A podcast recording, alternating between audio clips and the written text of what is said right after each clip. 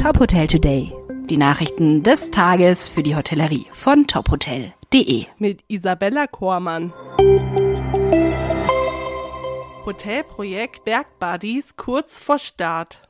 Deutschlands höchstgelegenes Ski- und Bergdorf bekommt eine neue Adresse. Im August öffnet in Bad Hindelang-Oberjoch das Smart Mountain Hotel Bergbuddies seine Pforten. Das neu erbaute Hotelprojekt gehört zu den Lerch-Genusswelten und schließt in der Region die Lücke im Segment Low-Budget Design. Statt auf Luxus und Wellness setzt das Smart Mountain Hotel auf ein anderes Konzept. Bergbuddies soll Zielgruppen ansprechen, die eine moderne und unabhängige Auffassung von Alpentourismus haben, etwa Paare, Familien und kleine Freundesgruppen, für die Aktivsein und Naturerlebnis einen hohen Stellenwert haben.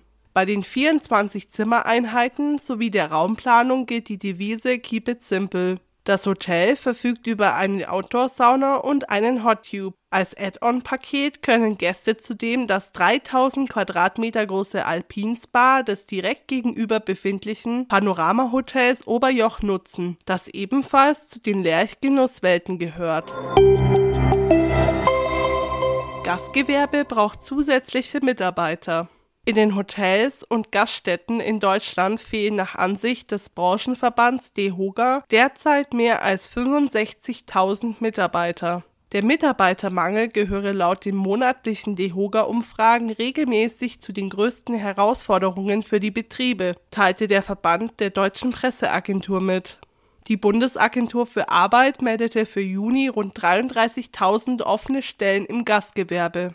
Die hohe Arbeitsmarktexpertin Sandra Worden ginge jedoch davon aus, dass der tatsächliche Bedarf mindestens doppelt so hoch sei, da viele Betriebe ihre freien Arbeitsplätze nicht mehr bei den Arbeitsagenturen bzw. beim Jobcenter melden würden.